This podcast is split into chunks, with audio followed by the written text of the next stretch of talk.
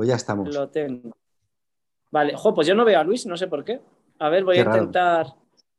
Sí, no, tú le ves, ¿no? Sí, sí, está, está aquí. está ahora, aquí. ahora, ya está, ya está. Confirmado.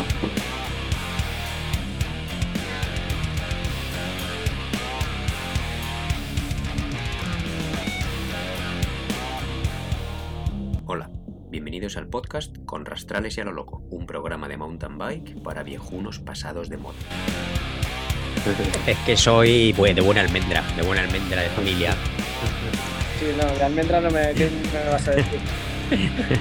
Bueno, a ver, almendritas. ¿Qué tal, chavales? Pues ¿Qué mira, tal, bien. chicos? Me alegro. Cuéntanos, Puli, que estás ahí currando. Sí, nada, hoy estamos Mucho- tranquilos de momento. ¿Así? Sí. ¿No hay noticias eh, piro- pirománicas o algún rollo de esos? Pues, joder, hay noticias, pero es que son un poco fuertes, macho. Joder. Pues han cogido, ¿Así? han cogido al pirómano del que hablamos la vez pasada. ah, sí, hostia, Ah, eso es bien. bueno, que nos lo cuentes. puta madre, Sí. hombre. Pero, pero bueno, no puedo contar mucho más. El caso es que le han Vale, cogido porque, porque le han le han atropellado un coche. Hostia, Iba hostia. por ahí. Sí, así que así que le han cogido, básicamente. Ya. Bueno, pues Entonces le han pillado con la Literal, lite- literalmente. La- Sí, sí, sí. Así, que, así que, mira, por ese lado yo lo siento, joder, porque tampoco, yo qué sé. Pero bueno, ya no tenemos. Resumi- Bueno. Resumidas cuentas. Oye, ¿y, y Bueno, tú claro. qué pasa? ¿En tu pueblo también? ¿Se, se quemaba? ¿Cómo Eso quedó te iba la a decir. cosa? De, de aquí, pues hago una llamada a los, a los que hacen fuego en sitios que no deberían hacer fuego. Bueno, en el pueblo de mi padre, en La Rioja Baja, pues hubo un incendio eh, muy cercano, no llegó, eh, a- pero es justo donde yo estuve montando en bici al terminar la trans. Fíjate. Y sí, No sabía. y es, es un paraje muy bonito. Al final se quemaron, eh, a ver, a ver, no, me, no me lo voy a inventar, pero creo que fueron 300 o 400 hectáreas. Y hubo, Sí. hubo un momento de, bueno, pues que se acercó a poblaciones, entonces estuvo, estuvo peligroso, pero bueno, lo llegaron a controlar en un, dos días, algo así. Y bueno, eh, no, no es que fuera en un sitio ilegal, por ahora por- creo que fue en el, el- pusieron las noticias que el fuego se inició en un área recreativa, o sea, se, en un merendero o algo así, alguien hizo Una fuego. barbacoa o alguna movida, claro. Está, está prohibidísimo, ¿eh? Ahora en verano ¿no? hay ningún sitio de España, Eso creo yo. Igual estoy metiendo que se pueda hacer fuego en un área recreativa. O sea, Claro. está Efectivamente. prohibido, sí. macho. La gente Pues- no se conciencia. Claro. Pues yo donde estuve Bueno. de vacaciones también después de la Transpir, en, en uno de los pueblos, en el de Girona, que se llama Ventalló, lo mismo, eh, pues hubo un incendio también del copón ahí. Me, me pasó mi Mm. padre Ahí el ha habido enlace el otro día. Mm. de 1.700 hectáreas o por ahí. Se- No sé si se sea está el hablando. mismo, posiblemente sí, seguramente Es posible. varias, pero sí. Es sí, probable. El, el monasterio ese que estuvimos visitando de San Pere de algo ponía ahí que estaba ahí en riesgo de un monasterio así muy famoso y también, también por donde estuvimos nosotros. sí. Bueno. Eh, ¿Has tenido algún accidente, Luis? ¿Te, te has pillado la uña o te la ha pintado tu hija? Eh, no, mi hija, mi hija llega a casa y me dice, papá, ¿qué uñas quieres que te pinte? Entonces Claro. no le puedo decir que no, no le puedo decir que no y entonces siempre le digo, pues los meñiques. Y en una, pues me pintó un, un tucán y en la otra, pues una mancha de leopardo. Ah, vale, yo es que Pues- llevo haber visto la mancha de leopardo negra y me ha asustado. Digo, a ver si esto te has metido un martillazo o algo, tío. Ya se ha pillado. No, los dedos se los pilla mi padre. Yo todavía no estoy ahí en ese, en ese punto de madurez, pero ya me llegará también. Bueno, oye, pues vamos a cambiar de tema, ¿no? A cosas más alegres, joder, ahora. Vamos Sí. a dejar los incendios. Venga, sí, por favor. Bueno. por favor. son, un drama. Pues si queréis ya eh, vamos a entrar en materia. Si queréis, antes, antes hace- hago una fe de ratas del programa que, que dijimos, me preguntaste tú si en Jansá no era donde empezaba la Transpirenaica o terminaba, la- a la Sí. que quiero ir el año que viene, y sí, Sí. es lo que pasa que no es que lleguen ahí, sino que iban a salir desde allí, desde Ah. la ciudad de Jansá, el día Ah. 26 de junio, que lo hablamos en el anterior podcast y te dije yo, no, pues sería otra. Pues Mm. no, luego ya me estoy informando y sí, empezaban el día 26 o 27 hasta, hasta Bilbao. Así que nada, corregí que sí que era esa Transpirenaica. muy La bien. Sabes que en Jamsa hay, una, hay un pueblo en Finlandia que se llama Jamsa. Ah, sí, no, también. no será claro, no será el mismo, porque sería, no sería la Transpirenaica, pero No, porque no estaría en dos, en dos sitios a la vez, sería muy cuántico todo. y y también muy- sería demasiado cuántico, claro. Sí. Bueno, bueno. Bueno, Bueno, pues, Bueno, pues que tenemos, podcast de tenemos carreras, ¿no? A un, tope. un programa, claro, tenemos un programa, vamos a hablar de, las carreras de, las Olimpiadas, resaca o- Olimpiada de Mountain Bike. Y bueno, pues si queréis, os cuento rápidamente una carrera que hice yo este fin de semana de la Copa de aquí de Finlandia Claro, y ya está. Eso iba a decir. Por Vamos a contar primero la tuya, que mola más, tío. Las Olimpiadas ya, pues bueno, cuéntanos, cuéntanos. Y eso, eh, eso es el guion que tengo pensado. No sé si vosotros queréis añadir alguna historia más o algo así. Yo, Yo la estoy verdad es que- bien con eso. Sí, ¿no? Bueno, porque eh, tengo que pedir perdón a nuestros oyentes. Los últimos programas no me he preparado mucho el guion y hemos ido ahí un poco ahí a, a ver lo que caía y encima cuando lo he escuchado el programa digo, esto está un poco desordenado. Me mola más cuando íbamos pues siguiendo un guion y, y metiendo pues lo que había que meter y recortando. Pero bueno, entonces espero que este programa esté un poco más or- organizado. O sea que si queréis, empezamos hablando pues de la primera de esta carrerilla que me apunté este fin de semana. Los que no les interese este tema, pues que pasen para adelante y va- hablaremos de las Olimpiadas de- desde ¿qué nuestro punto de vista, lo que nos ha llamado la atención. Pero aquí no va a Y es interesar. Y ¿vale? además, perdona, no es una carrerilla, es una carrera del Open de, Bueno, del de maratón de de, de Finlandia, sí. Sí. El famoso Open de maratón De maratón de Finlandia. Bueno, pues en este caso caía este, esta parte de la copa en Seinäjoki, que es una ciudad eh, a 400 kilómetros, no, 300 y pico kilómetros de aquí de Helsinki, cerca de Vasa, en la costa eh, oeste, ¿no? Sí, en la costa oeste. Sí.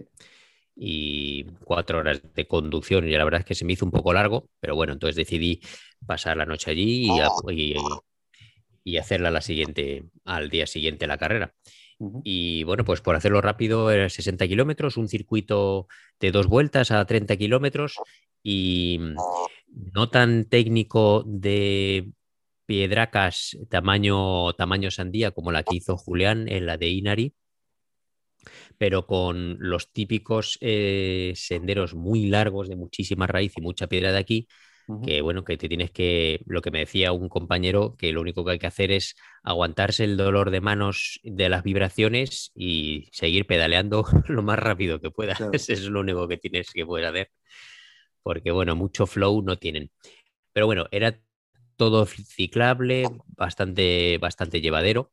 Y, y la única eh, parte así más técnica era una, una subida, bueno, cortita para lo que son las subidas en, en el sur de Europa a un bike park y luego una bajada por unos, por un, pues bueno, la bajada por unos switchbacks y unos saltos, unos drops y todo, y ahí se, llegaba a la meta.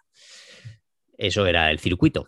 Y bueno, pues salí bastante motivado y, con ganas de, hacer un buen papel. Y nada, pues iba bastante bien. Eh, enseguida, a mitad de la primera vuelta, pues ya estaba solo porque no, no decidí no pegarme a un grupo que habíamos salido desde el principio que estaban, me estaban sacando un poco de mis fuerzas y entonces pues con, con bastante cabeza decidí ir a mi, a mi nivel para no quemarme porque me quedaba todavía dos horas por delante de, de recorrido. Y al final de la primera vuelta, pues me cogieron dos y entonces yo dije, pues mira, estos dos o van muy fuertes o van similares a mí. Y nada más, eh, estuve con ellos prácticamente toda la carrera. Lo único que es que eh, a la primera pasada por el bike park me di cuenta que pues no bajaban tan rápido como yo. Y entonces dije, pues bueno, pues esta puede ser mi oportunidad. Y esa fue la estrategia que pensé el resto de la carrera, el continuar con ellos. Eh, cuando cogimos las botellas, yo por coger dos botellas y los geles quizá tardé más y entonces se me escaparon. Y entonces estuve intentando cogerles durante los siguientes 10-15 kilómetros y a falta de 10 kilómetros les cogí. Yo pensaba que iba a tener que apretar más el culo para cogerles, pero les cogí antes de, de llegar al final. Y en el final, pues la verdad es que fue una triunfada estratégica, porque apreté mucho el culo antes de la última subida del bike park, conseguí ponerme el primero en la bajada y en la bajada les dejé descolgados y, entré muy contento por esa, ese final la, que tuve. ¿La subida era, o sea, era estilo sendero o ahí podíais, en un momento dado, hubieran podido luchar también? O sea, ¿era fácil adelantar? Sí. No, la subida era fácil adelantar porque era una pista ancha, era una, una, pista que se podía subir en coche hasta, la, hasta lo que es la cima de las lomas uh -huh.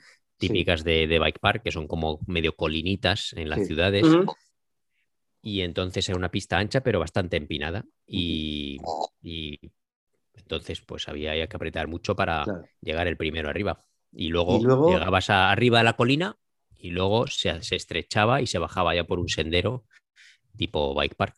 En el que era más difícil luego? adelantar. En el eh, sí, en el sendero no se podía adelantar porque era de para una persona, además es que era bastante empinado y se bajaba por unos switchbacks con peraltes Ah. y luego había drops y saltos y ahí no se podía adelantar, vamos, era solo un, qué, un qué- single qué buena. Lo clavaste la estrategia. y- Claro. claro. sí, es que es cierto, es que Es verdad, estaba muy contento. es ¿eh? Hablamos después de la carrera y estaba pletórico con eso, porque al final Claro. había clavado la estrategia y le había salido bien. Y, y oye, ¿y quedaba mucho después Sí, del, bike park hasta la meta? Era, No, o sea, es que el bike park era la llegada, o sea, bajabas hasta abajo del todo, luego había una pequeña subidita que bueno, que en caso de que uno de ellos hubiera conseguido seguir detrás de mí, sí, eh, pues sí, en esa subida igual, igual si hubiera dado ahí el máximo, pues me, me hubiera podido adelantar porque era una subida otra vez que se desdoblaba y se podía subir dos y se Ujú. podía adelantar bien. Y luego ya una bajada final de 50 metros hasta llegar. Pero cuando llegué abajo del todo ya no estaban detrás, entonces vale. pues estuvo, estuvo estratégicamente muy guay. Y además Ahí ya, me fijé, dime, dime. No, iba a decir que ahí ya te acercaste a, a- a las mm, vallas de entrada, cogiste la bandera española, supongo, y la levantaste ahí, ¿no? En, Eso en- es. en meta, ¿no? Eh, bueno, y también puse la sonrisa y dice, bueno, pues lo he hecho Claro. bien, ¿no? Bien, Te, te tocabas así el pecho, ¿no? El patrocinador y todo. Claro, claro, claro.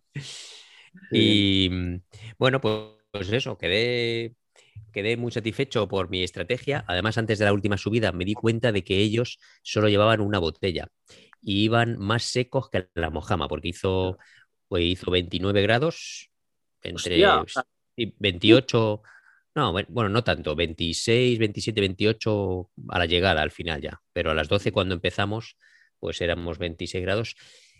Y bueno, el circuito estaba muy seco, por lo tanto a mí me gustaba así, que no hubiera barro, pues sabe Julián que yo me derrito si hay Claro. mucha lluvia y no me mola nada. Es verdad. Te Entonces, derrites pues y te encabronas. contento. Te- sufres por la bici, mucho. Sí, Jo, yo yo- soy un flojo en eso. Yo he salido Oye, hoy, que tío, a la- 30 grados. Me he bebido tres bidones. 30 grados, tío. Pues, ¿Sabes? Aquí. 30 grados. Está haciendo, está haciendo más calor que aquí, tío. Ya, pues muy loco. Sí, sí, yo. Hace Bueno, unos- bueno, hemos, tenido dos semanas frías ahora últimamente. Y Ah, sí. Sí. sí, sí. Así que, pero bueno, no Bueno, quejo. pues ya lo que hablando de beber, pues precisamente eso. Iban ellos secos, precisamente. de- yo les veía que cogían el bidón y hacían así, lo movían y es que no tenían nada de líquido. Digo, uy, estos van muy secos. Y yo, por suerte, pues llevaba los dos bidones en la bici y bueno, me los bebí los dos en las dos vueltas. En total fueron dos litros 400, algo así, lo que me tomé, más, más o menos. Dos bidones grandes y dos pequeños, eh, pues casi dos litros y medio. Sí, sí. Y de hecho, lo curioso es que cuando miré el Garmin que te dice eh, pérdida de líquido aproximado, que te lo dice, y, Sí. y me ponía exactamente lo que me había bebido, tío. Lo que habías bebido. Sí, sí, Entonces Bendito algoritmo. Sí, es verdad.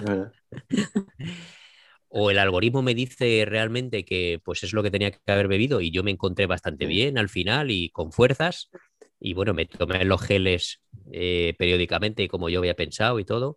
Entonces, pues por eso terminé bien. Bueno, pues dime. Una, eh, a las 12 empieza la carrera. Sí. ¿Qué tal? Mal. Bueno, yo, para mí eso, tío, pero bueno, yo es que llevo muy mal estas cosas.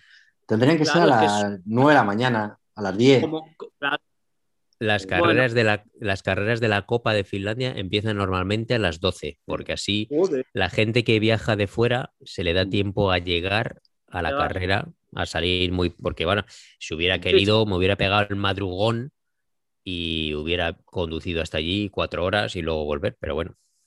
Entonces, normalmente las carreras empiezan a las 12.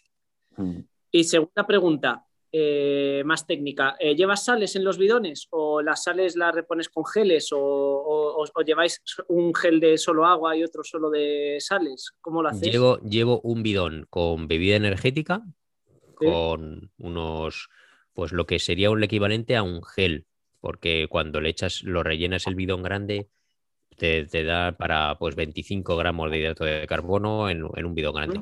Mm. Y el otro bidón lo llevo con agua normal, porque es el que, el que el chorro de agua que me echo cuando me tomo un gel, prefiero diluirlo con agua que no que también con bebida energética, porque si no, Mm, ya para quitar un poco el, tanto dulce. Vale, vale. Ni Sí, hay mis las bebidas dudas energéticas eh, su- suelen llevar también algo de, de sales. de hidrato también. de carbono. Y sales, ¿no? sí.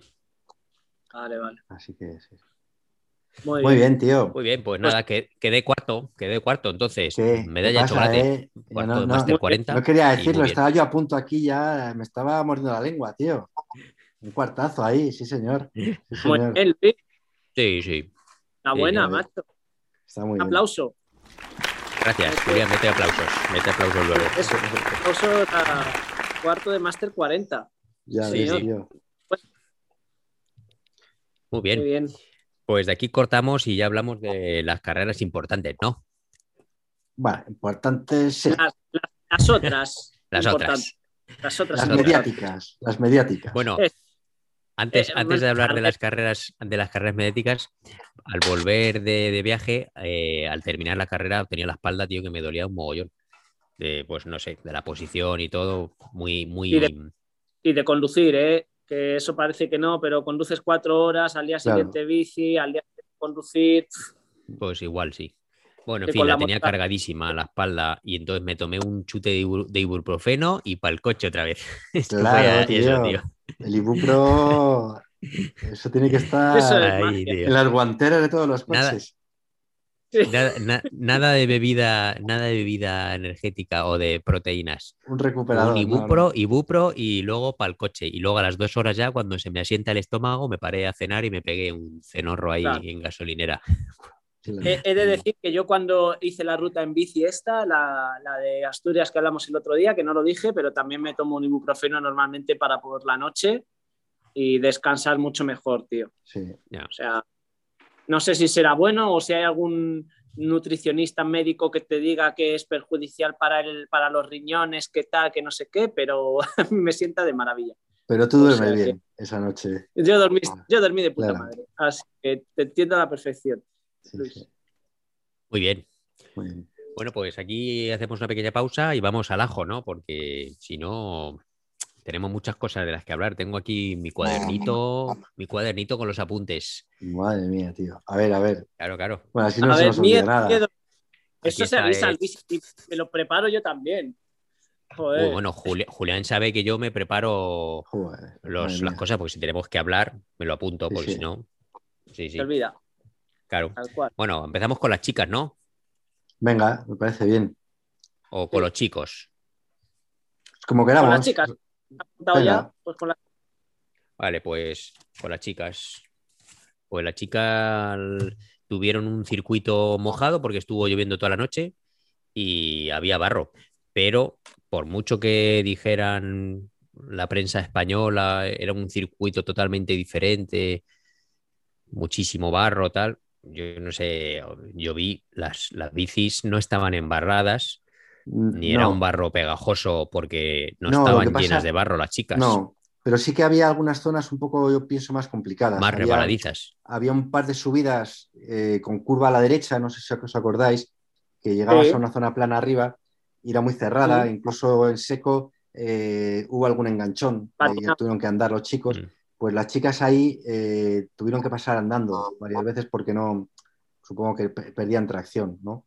Y luego supongo que había otras zonas que serían un poco más comprometidas, a lo mejor zonas de, aunque luego parecía que iban bien, ¿no? Pero las zonas de piedra, no sé con qué tipo de piedra será aquella en Japón. Además, Luis, si lo decía la prensa española, tío, que muy especializada y muy puesta en el Sí, mundillo. claro. Pues, Pues yo- vamos, Yo he oído eh, algunas magistral. cosas. La- fueron magistrales las retransmisiones. Así, No, pues yo- igual que aquí, entonces, porque Sí. aquí, madre Bueno, mía. Aquí la de las chicas, yo no sé dónde la viste tú. Yo no, o sea, no hubo retransmisión, no, o sea, hubo retransmisión, pero nadie la locutó, ¿sabes? No, no hubo comentaristas. Sí, yo estuve viendo que también era un poco como decir, joder, macho, digo, no sé si es mejor esto o.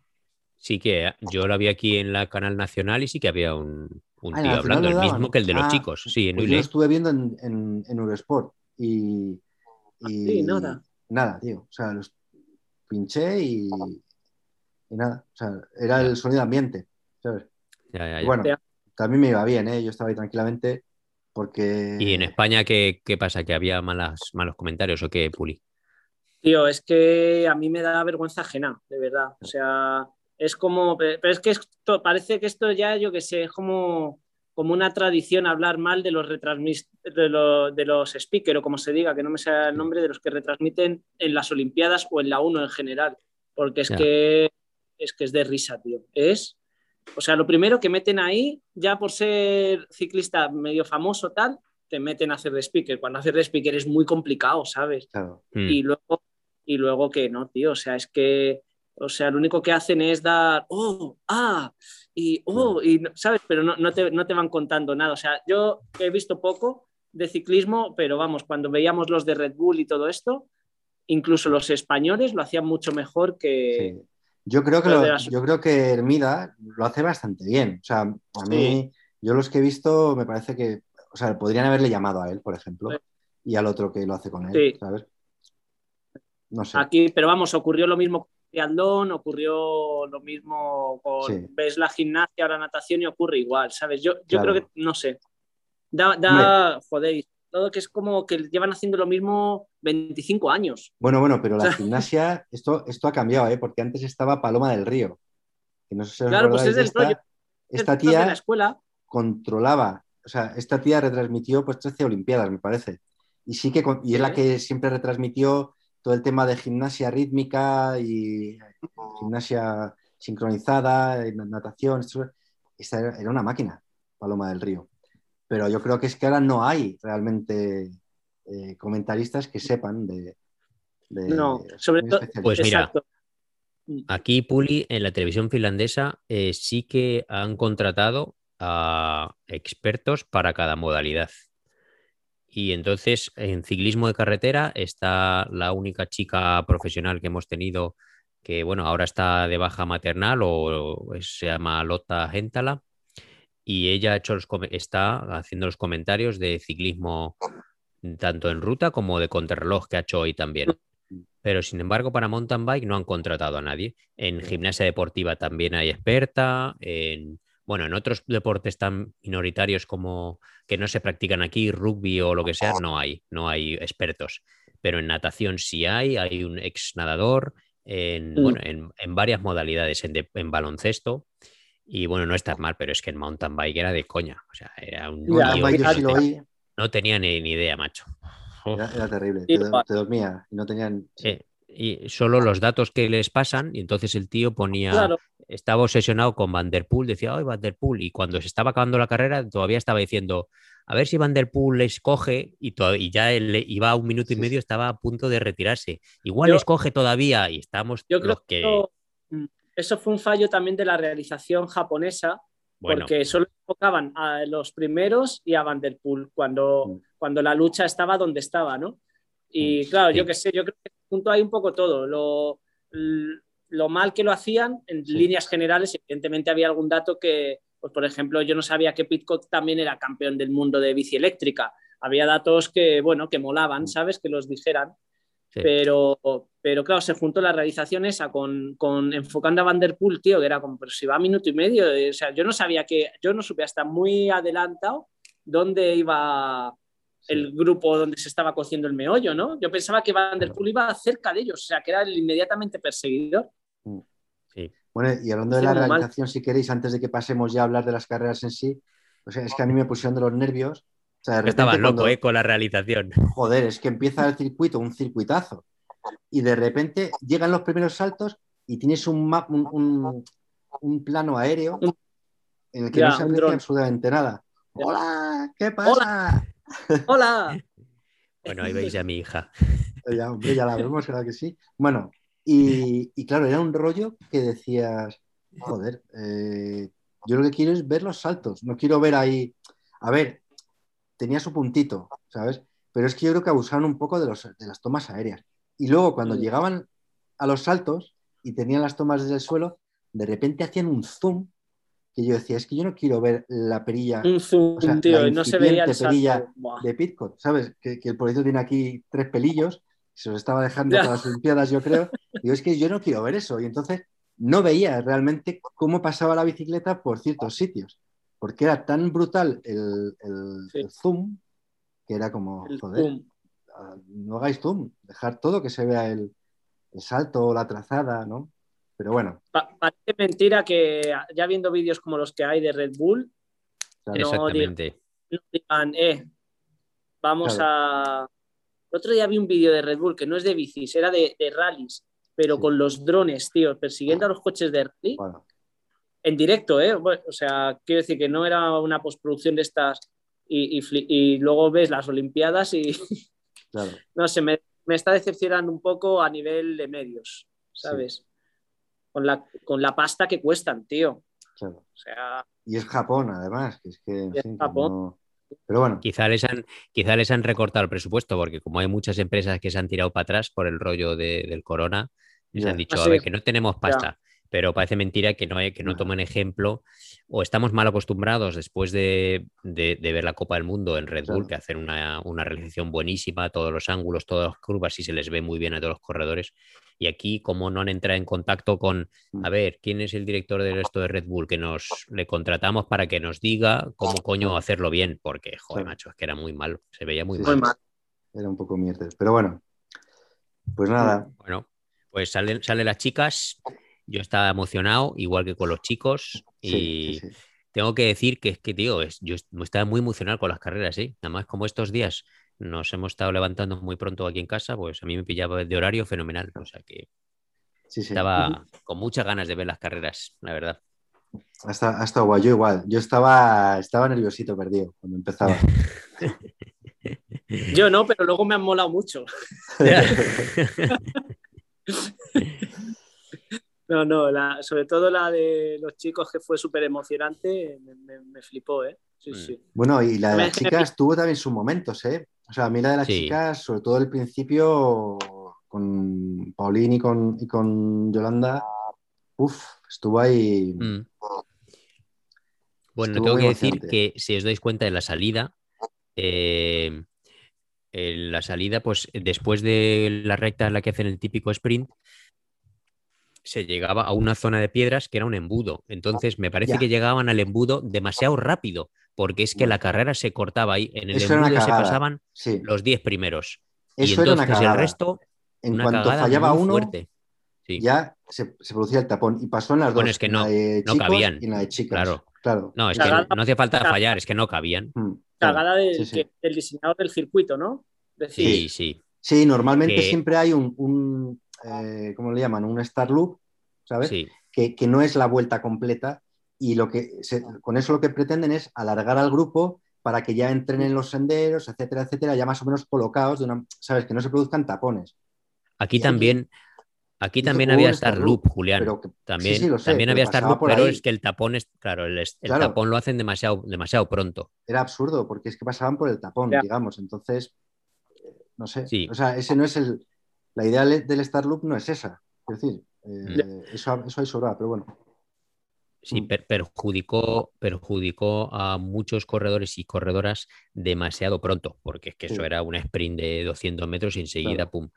Y efectivamente eh, solo pasaban 10 y el resto, pues los 30 que- restantes, se tenían que bajar y se descolgaron y- sí, mucho, muchos corredores, pero muchos Sí. que no cabían. Y entonces, pues bueno, eso los pas- lo pasaron peor. Mm. Bueno, entre ellos Valero, en, en el caso de España, en la de chicos. Que Sí, se quedó ahí súper detrás. Efectivamente. Mm. Bueno, pues entonces las chicas, eh, la Yoli que salía en primera línea o en segunda, no me acuerdo, Yolanda Neff, pues En- consigue pasar bien y el resto de favoritas también, pero También. luego se cortan, se cortan el resto. Pero bueno, las favoritas pasan todas, el, Sí. el embudo. Y, y ahí se las ven a todas con mucha ansia y especialmente a Pauline iba muy ansiosa, tío. Si te das cuenta Sí. en la primera vuelta cómo adelanta a Loana Leconte metiendo codos, ¿eh? Sí. Bueno, sí, iban, iba muy nerviosa, eh, pero joder, yo la, yo la veía fuerte, ¿sabes? No sé, pensaba que, digo, hostia, a lo mejor esta tía va, ¿sabes? Va, va No, no digo bien, que fuera, pero- digo, digo que iba muy Ya, ansiosa, pero ansiosa, por, sí, sí, sí. Por demostrar que podía Claro. ganar o por ponerle las cosas claras a Loana Leconte que, Claro. le ha, que le ha dado la zurra durante Claro. todo el año todo el año. o, bueno, por cualquier Mm. razón. Entonces iba como muy acelerada, tío, pero Sí. muy acelerada. Y efectivamente, pues ahí la caga en esa primera caída que fue, pues, de ir Bueno. de más, se pasó, se pasó de rosca. Fue por ir demasiado deprisa. Y sin Sí. embargo, eh, he leído declaraciones después, ¿vale? De ella, y decía que, em, que tocó el freno en la subida porque eh, claro, esa subida luego seguía con una pequeña curva a izquierdas, bastante abierta, Sí. realmente era casi una recta, pero era una curva a izquierdas. Entonces, em, em, Yolanda Neff iba bien colocada Sí. por el interior Sí, por el interior. y le podía, o sea, como que le hubiera cerrado. Entonces tocó un poco el freno porque le daba miedo que al llegar arriba eh, se tocaran, porque iban muy rápido subiendo. Entonces dice Sí. que tocó el freno en la, en la subida de piedra y claro, y ahí se, se, se cayó, que ahí fue su, bueno, en fin, ese fue, esa fue su, su tumba. A, a mí me dio Pues pena, fue su ¿no? tumba. Porque, joder, de repente cuando se cae, al principio la veo ahí y digo, bueno, va, eh, dos pasos y está arriba. Y hace la Sí. bici, pum, pum, pum, pum, pum, se cae la bici. Y de repente ella, y además veo que se resbala, digo, joder, y entonces pensé, hostia, claro, unas zapatillas de, de cross country Claro. con la suela de carbono, por mucho taquito de mierda que tenga, para subirte esa pendiente de piedra mojada, y pensaba, madre mía, tío. Bueno, al final, Ya. en fin, la subió. Pero antes de eso, sube, pero al final la Sí. sube. Pero antes de eso todavía tuvieron otro, otro roce que luego saldría después repetido, porque no salió en la, en la En la en realización. directo. Sí, La- no, qué raro, pues estaban a Claro. todo. que fue el, el- porque la famosa la, salvada, ¿no? la famosa salvada, que ahí la que se quejó luego fue Yolanda Neff, ¿vale? Dijo que iba detrás de, em, de ¿cómo se llama? De Pauline. de Pauline y iban muy rápido las dos, pero de repente Pauline tocó el freno y, y entonces Antes de sí, llegar al drop. O al de drop saltar, o, quiero decir. o- o justo en la bajada, no lo sé. Y entonces ella se, lo- se la comía y lo que tuvo que hacer es salirse. De hecho, ella en- entra en la rampa, Yolanda se ve que entra un poquito en la Sí, sí. rampa, pero que tiene que, que salirse. Que también por eso un poco fue la Tiene que salvada, para no chocarse. para no chocarse, sí, sí. Pero que, claro, entra súper lenta y súper vertical. Sí, no, no entra como, como entró Van der Poel el día anterior, sin rampa, pero además es que él, claro, él entra desde arriba, ¿sabes? Entonces la caída es mucho más, en fin, igual son 30 o 40 centímetros más. Y él Sí, ya sí. había bajado algo por la, por la rampa, La pero bueno, en cualquier caso, menuda Pero salvada. las imágenes, la- sí, sí, menuda salvada. Y cómo aguantan las bicis, ¿eh? O sea, Bueno, ahí ¿Habéis visto con la esa fuerza- suspensión? O sea, la Sí, sí. suspensión se, se comprime dos veces, pero a tope. a ver, ¡pa! Se extiende y vuelve otra vez. ¡pa! Digo, joder. Ya ves, sí, sí. cómo aguanta las bicis. Tú imagínate la cantidad de kilos de fuerza ahí acumulados en la rueda delante que no Ya se haya ves, sí, sí, exprimido la bici o Claro. partido, tío. Es la leche, ¿eh? sí. Bueno, ahí está todavía, Bueno. es un pajarillo. Quiero decir, al- el día anterior sí que aguantar al Van der Ya Poel ves. tiene más, tiene más, eh, uf, Sí. aunque este, bueno, salió por las orejas. Bueno, pues ahí aplausos para Yolanda por una salvada que se hizo de la leche. Pero bueno, vimos que había bastante tensión ahí en la primera vuelta y que estaba todos, estaban todas intentando enseñar sus cartas. Sin embargo, Lecomte, que yo pensaba que realmente iba a darles pal pelo, o no lo sé, en el sprint, o había dormido mal, o en el sprint lo dio todo y luego no iba nada, no, pero no, no tiró nada, no, no apareció en toda la carrera. no, sí, sí, ojo, luego recuperó, ¿eh? Y se metió ahí en el grupo de las tres, cuatro primeras. Y yo pensé, ostras, mira, al final esta tía ha, despertado. Mm. Pero no, o sea, eso fue un momento, un espejismo a mitad de carrera y, al final las suizas dijeron, aquí, aquí vamos nosotras. Mm. Y bueno, yo al ver que tenía barro dije, mira, pues igual Evie Richards, eh, chica inglesa que en la última Copa del Mundo antes de las Olimpiadas eh, quedó tercera precisamente por el barro y le mola mucho ponerse un gorrina, pues digo, pues igual, igual con esta carrera le, viene muy bien, porque a las británicas les mola ponerse gorrinos. Y, pero bueno, entonces, de hecho, estuvo ahí intentando seguir el buen ritmo, no lo hizo mal. Bueno, pues termina la vuelta y se iba Neff. Al terminar la primera vuelta ya le sacaba 20 segundos a la primera. Ya ves. Richards, Leconte, eh, nuestra amiga Sina Frey, eh, Indergan y Pauline. Y bueno, ahí es donde pasó otra vez el tema de la rampa esta, que se cayó Pauline. Y, en la segunda vuelta, pues eh, bastante eh, se les ve a Lecomte y a Pauline que iban reventadas, tío. Yo no sé qué. Supongo que le tocó mentalmente y, y Pauline yo, es que y luego se despertó, no sé si porque se la vio que intentó remontar otra vez, pero mentalmente le tocó muchísimo el hacer tantos fallos, tío. Sí, hizo una remontada muy buena y, yo la verdad que hubo un momento que pensé, mira, igual entra en podium al final. Ganar no lo veía nada claro, pero digo, en podium igual sí, ¿sabes? Porque se ha venido arriba, se ha vuelto a poner delante, mm. pero yo creo que sí, que iba tocada de la cabeza y eso, posiblemente acusó el esfuerzo que tuvo que hacer para, volver a coger al grupo perseguidor. Efectivamente. Y luego que el grupo perseguidor es que las suizas son unas bestias técnicamente. Y es que no fallan, el drop lo hacían siempre, daba igual, ¿sabes? O sea, la Paulín no hizo el drop, pero ni una vez y las otras, todas, ¿sabes? Lo saltaban siempre, sí, sí.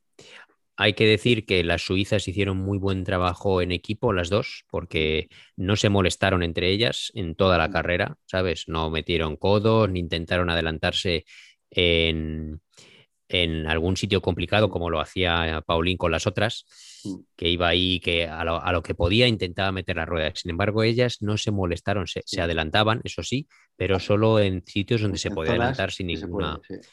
Y entonces hicieron muy buen trabajo entre las dos y efectivamente, pues técnicamente eran muy buenas. De hecho, Indergan ha sido campeón del mundo de Eliminator, si no me equivoco. Y ahí se veía que Indergan, que era más grandota, y, bajadora, pues en las bajadas eh, la recuperaba muy bien a la otra, a Sina Frey, que era más jovencita, y la otra, sin embargo, más pequeña, en las subidas la, sacaba. Molaba, ¿eh? Ponía ahí, había veces que en pendientacas gordas metía una cadencia brutal eh, Sina Frey y era increíble cómo se iba. Sí, sí. Y la otra, claro, la otra ahí luchaba, apretaba los dientes muchísimo para no descolgarse.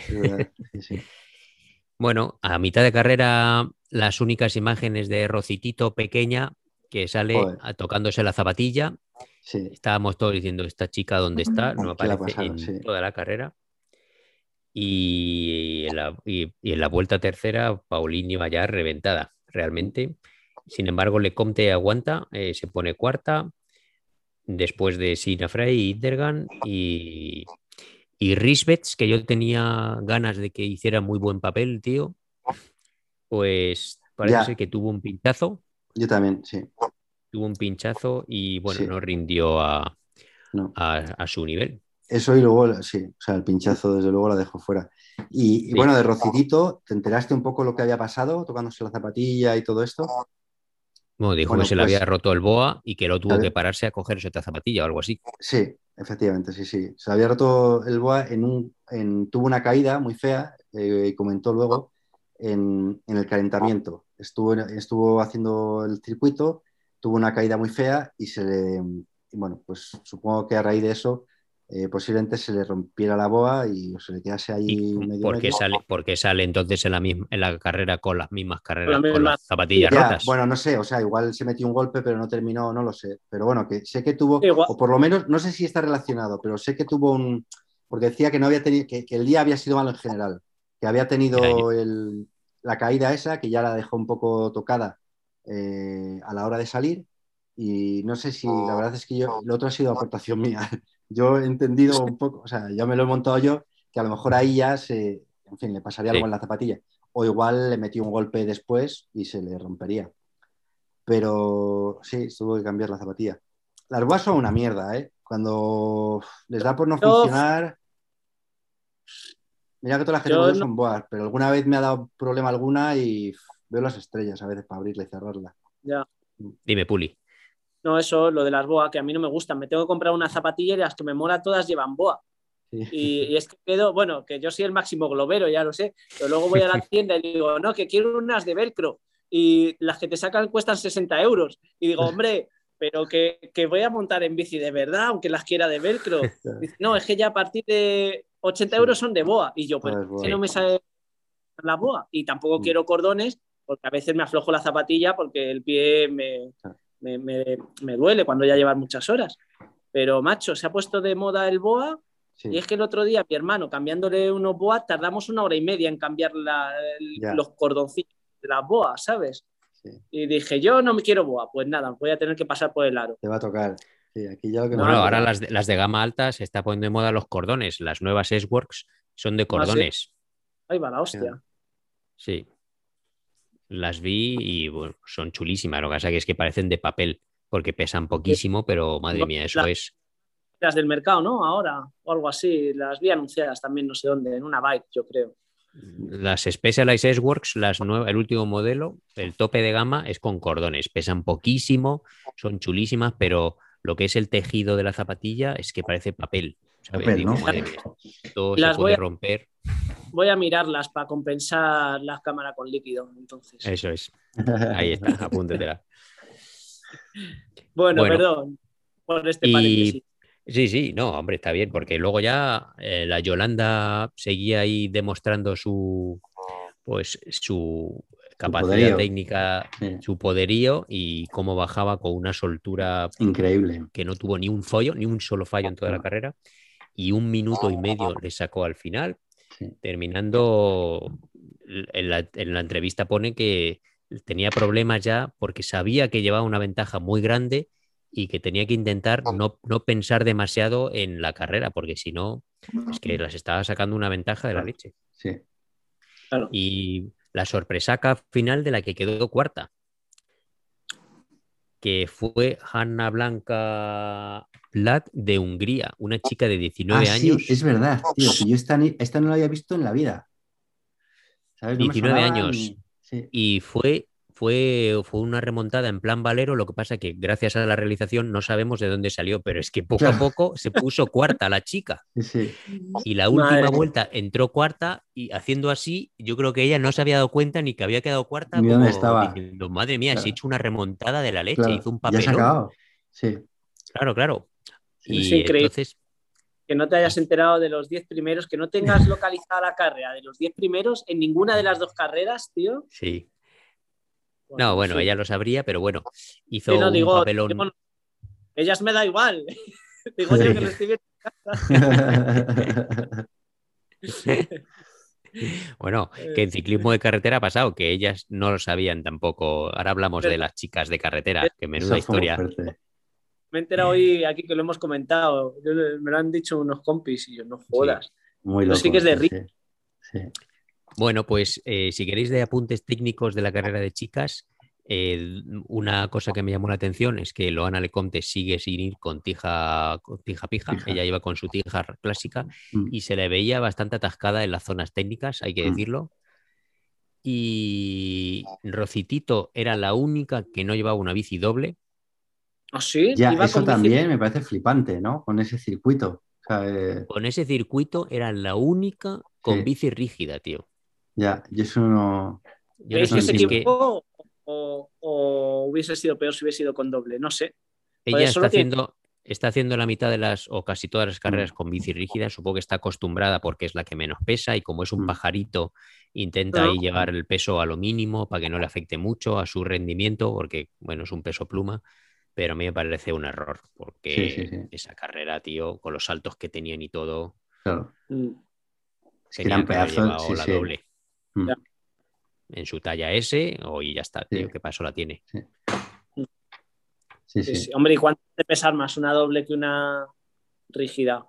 Así, un kilo más, un kilo y medio. Dos, Mm. dos kilos, ponle Sí, entre dos, kilo y medio bien. o dos. sí. Vale. Sí, bueno, Sí. ya se nota. Bicis Mm, de 8 kilos. Bueno, no, pesarán en torno a 9 kilos, 10 kilos esas bicis. ¿Las dobles O- o las rígidas? La- la- las dobles, me da igual. De, Sí, de posiblemente Copa- pese 8 kilos y medio a lo mejor. No, ni creo de que coña. 9. ¿No? Ni de coña, Julián. 10 Yo kilos. creo- 10 kilos. No. La- la- ¿Una rígida? No, No. las dobles. Ah, Las dobles. perdona, no, no, las dobles sí, las dobles 10, 10 y medio. 10, sí, Claro, sí. es Vale, perdón, perdón, ocho que ya a- que habláis de la rígida. Digo, ¿qué dices, tío? ¿Sabes? Vale, vale. que ella pesa 40 y tantos kilos y que no, que debe pesar.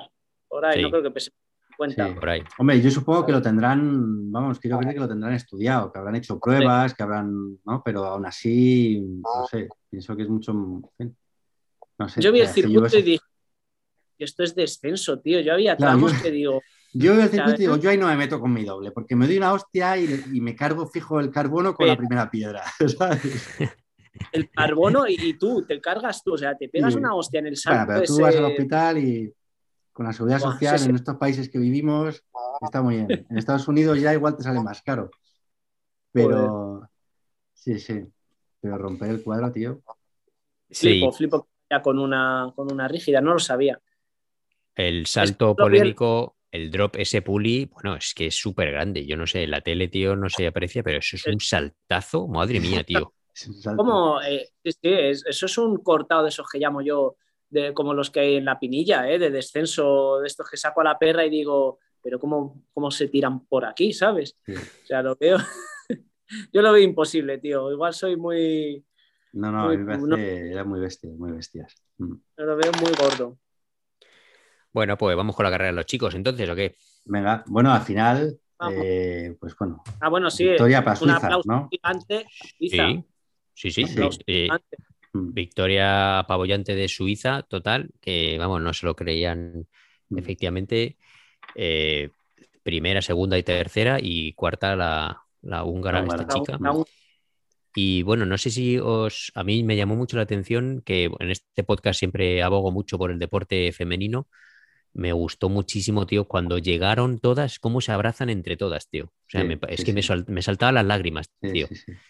Y entre todas, los, entre- los chicos, ¿no? Los chicos son más ole muy huevos y bueno, pues ah, se felicitan. Eh, Felicidades y ya está. Pero las tías es como El- que hacen una, un grupo en común entre todas y como todas lo han pasado muy mal, Mm. Aunque Pauline eh, fue un poco fría con, hombre. Con Nef, con, la- con Yolanda, ¿sabes? Sí, sí. Pero bueno, sí, eh, normal, ¿no? O sea, al final, bueno, normal no lo sé, pero que una estaba, pinta, güey. estaba picada, pero es que tiene, tiene Estaba muy picada y muy- se llevó una decepción y tenía Sí. mucha presión ella, yo creo también. sí, sí. Porque Yo me alegré mucho con cuando- Yolanda, ¿eh? A mí me moló mucho, me, me gustó que ganara, porque llevaba mucho tiempo sin estar ahí, en fin, había sin- estado un poco ganar. irregular, claro. Sí, había estado muy irregular. Luego había tenido el accidente gordo aquel que tuvo haciendo descenso. eh, tuvo que salir todo Sí. aquello, que estuvo muy jodida. Fue un ostión gordo. Así Sí, que la verdad es que me alegra mucho que, que ganase ella. sí. Sí. Y, y- y me hizo mucha gracia cuando entró la francesa Lecomte y entonces hizo así con los hombros como y con su sonrisa esa que tiene como diciendo, bueno, pues he quedado No, sexta y como solo ser". tengo 21 años, como solo tengo 21 años me quedan dos olimpiadas por delante como Claro. mínimo, ¿sabes? Sí, Claro. sí, sí. En cambio, en cambio, Paulín tiene 28 o 29, Claro. algo así, si no me equivoco. Entonces, para las próximas le va a costar, le va a costar ya. Llega muy justa. Claro. Pero bueno, eh, llegarán motivadas, que son en París. Entonces, digo yo que Francia llegará motivada a tope, ¿no? Sí, pues le Conte entonces va a tener ahí una presión que no veas. Claro. que sí, estuvo, hablando aquí con, con nuestro mecánico Layos y yo creo que al acabar este año a Leconte va a llegar una, pues no sé, Specialized o una empresa de Sí, una grande y le va a dar un cheque en blanco y le van a decir, a ver cuánto quieres, porque Mm. claro, la van a sacar de Masi ya. claro, que sí, sí. Sí, bueno, y desde luego como siga eh, como, como va el año, es que ahora mismo es... Claro. Vamos, Bueno, es que era quedan- una de las... era Quedan la dos o tres favorita. sí, quedan dos o tres carreras de la Copa del Mundo y todavía queda el Mundial El también, Mundial, queda el Mundial Sí, que es en agosto. Mm, Sí. a finales. Joder. Así que... Menudo calendario, ¿eh? Uf. Es que Bueno. los años de Olimpiada son agotadores, tío. Te- ¿Qué va? Pero si esto no corre nada, esto lo hemos hablado muchas veces. Los de los chicos de de, fondo. de mountain bike, tío, estos no hacen nada, tío. Tienen Nada. cinco, seis o siete carreras de la Copa Tienen del siete Mundo. carreras en todo el año, sí. Siete. Una- Luego el mundial. Claro, tío, esto, esto no es nada. La- Mira. Puli, los, los que hacen esquí de fondo tienen una carrera del mundial, una semana sí, otra no, otra o dos seguidas. Bueno, ¿eh? Hacen carreras Y durante si- tres días seguidos. y si Bueno, seguimos, y, y si vamos a, a ciclismo, por no sacar el otro extremo, ¿no? Que sería el esquí. Sí. Si vamos al ciclismo con los de los de mm, ¿cómo se llama? Eh, carretera. los- no, los de carretera no. Joder. Ciclocross. Ciclocross, esto es igual, estos Sí. tienen sábado carrera, domingo carrera, al fin de. ¿Ah, semana sí? siguiente carrera, sí, sí. Sí. Y van a tope, tío. Y estos Ya. son unos señoritos. Son unos señoritos y eh, hacen muy pocas carreras. Bueno, hacen carreras también nacionales y todo, pero, pero hacen muy pocas Sí. carreras, desde mi punto de vista, comparado con otros, con otros deportistas. Sí, sí. Sí, vale, vale. No lo sabía. no. ¿Cuánto aprendo con vosotros? Nada, nada. Bueno, ¿qué? Los chicos, vamos con ellos, a ver. Sí, pero metemos una pausa musical porque llevamos un chorizo aquí de. Oye, ¿cuánto tiempo llevamos a todo esto? Bueno, vale. Una hora Vamos. Sí, ¿Cuánto? Vamos. Sí, más o menos una hora, un poquito una menos. Vale, vale. ¿Ha molado la Una canción de la semana pasada, del último podcast? ¿O qué? Sí, hombre, o tío, a otro, mí me otro mola. estilo. No, no, a mí me mola todo, tío. Tú mete ahí. Tú eres el productor. Yo voy variando, voy Ah, variando. Venga, pues metemos un rollo musical y vamos con los chicos. Ah!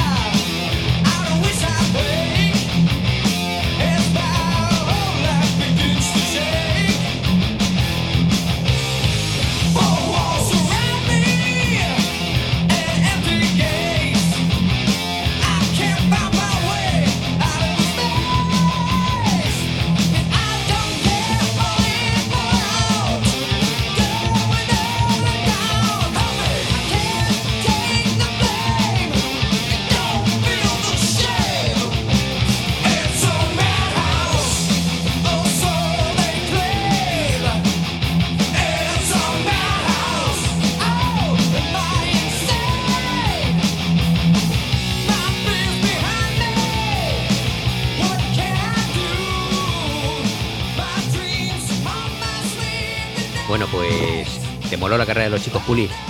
Mucho. He de reconocer que me flipó bastante. Sí, la de las chicas pude verla entera porque la, en Eurosport no lo, no lo pude ver entero, solo pude ver el final, bueno, lo- las últimas dos vueltas, pero la de chicos me la trabé enterita.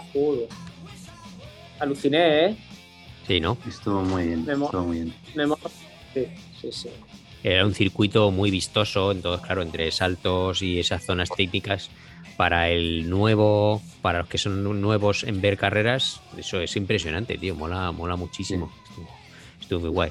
Bueno, Mm. eh, apunte de los comentaristas, el comentarista finlandés, que los nombres se los medio se inventaba, entonces Era. Pitcock, Pitcock era Piddock, eh, Flukiger Flickiger. era Fl- Flickiger, eh, Flickiger. Eh, Flink- Flinkiger, es que se inventaba No, los nombres.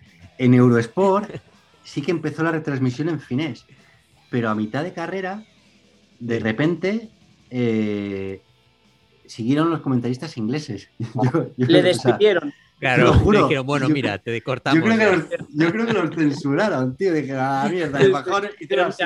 Bajaron el volumen de los finlandeses, subimos el de los, el de los ingleses, ¿sabes? Hicieron un fade ahí y cambiaron. Qué bueno. Hostia, qué bueno.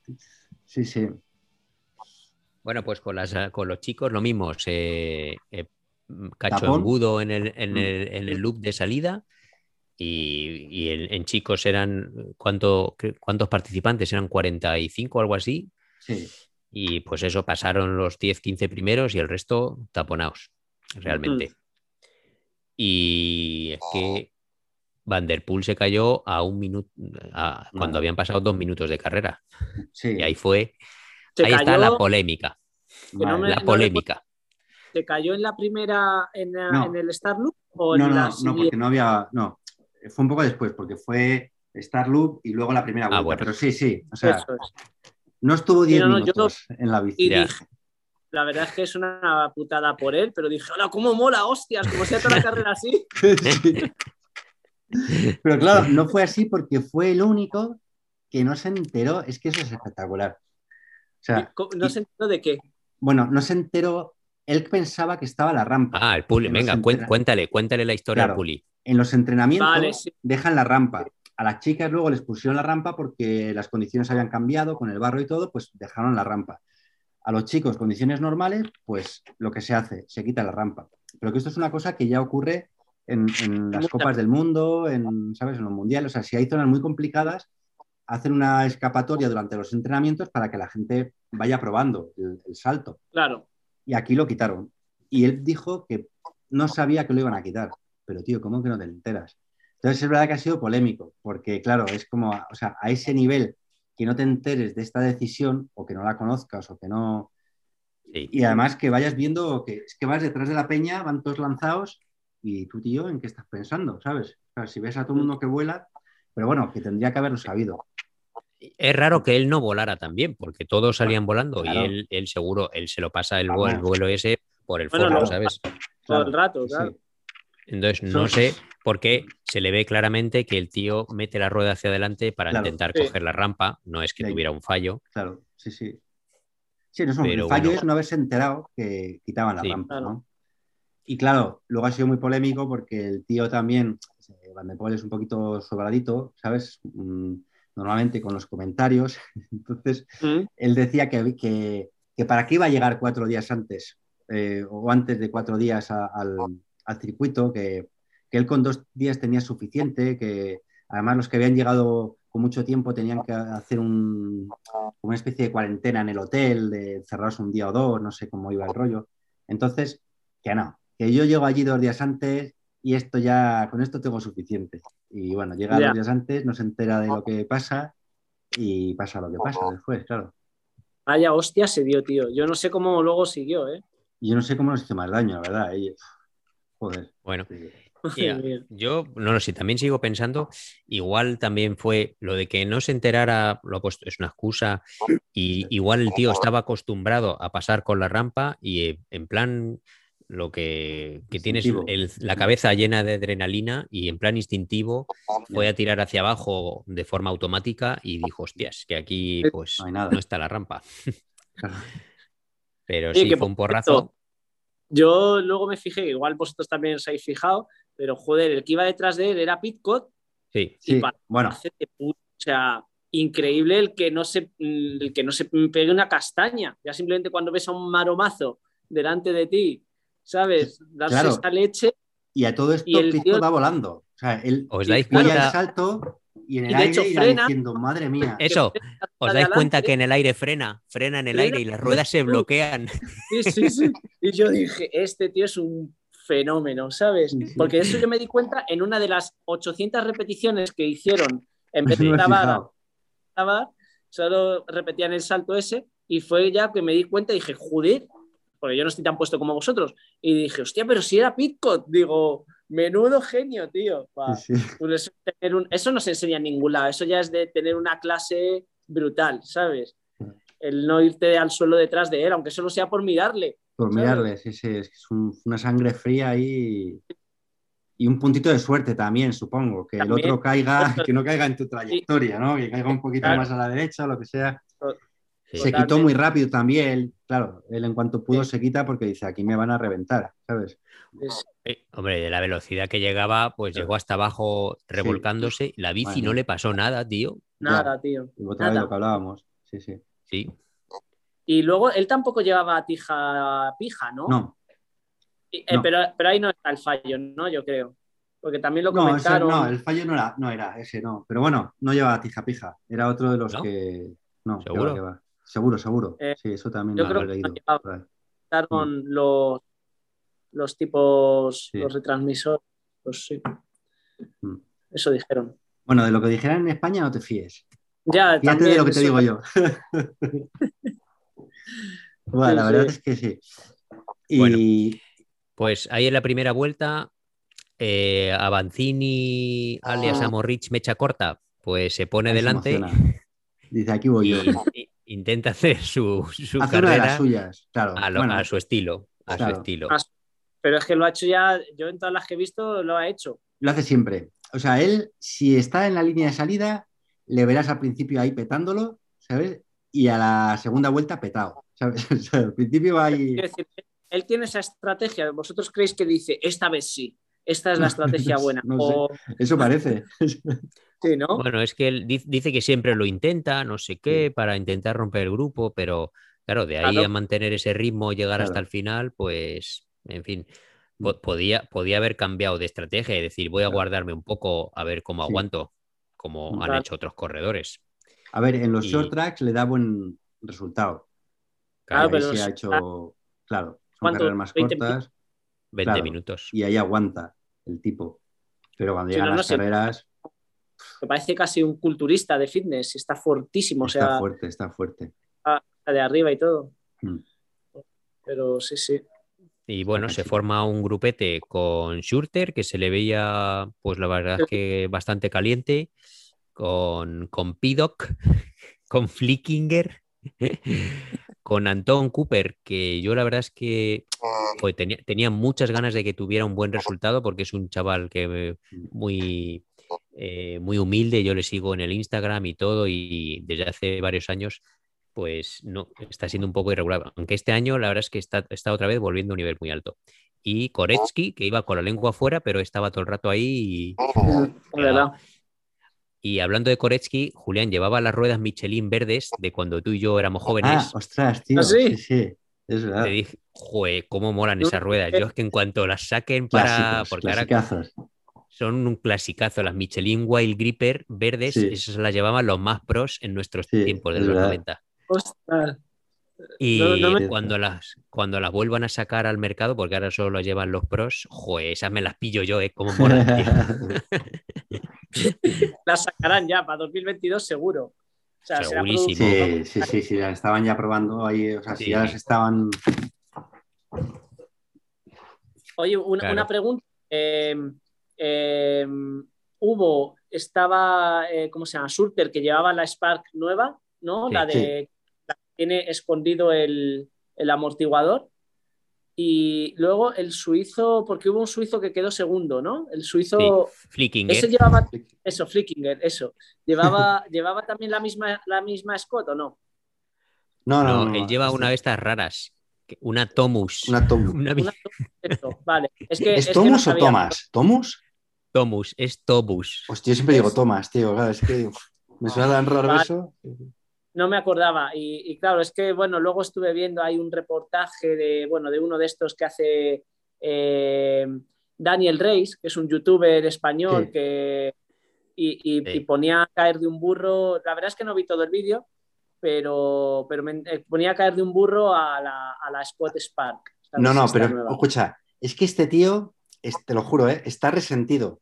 Por- ¿De yo creo que no verdad? han, no invitado a, a las presentaciones, yo creo, ¿eh? Porque Yo creo que también, tío. Está Sí. enfadado, enfadado. sí, está, pero es que ya lleva- vídeos así. sí, lleva poniendo, a- a- o sea, sin haberla probado, sin haber, ¿sabes? Ya la, la pone fatal. Y yo creo que es que no le han...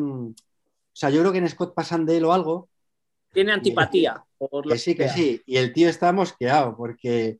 Y yo es que unos... co- O sea, oí unos comentarios, tío, que me daban la risa, ¿sabes? De... Pues eso. Bueno, eso... Hablamos otro día si quieres de eso, pero... Vale. Sí, sí. No, no, bueno, al final, al final es también cosas que yo creo que interesan. Bueno, ¿sabes? No solo la carrera en sí, pero bueno, el, el saber que, que- que esa bici, joder, pues que es una bici innovadora que se probaba por Sí. primera vez en unos Olímpicos y, bueno, y eso, sin más. Y no sé si ha, si ha coincidido o no ha coincido.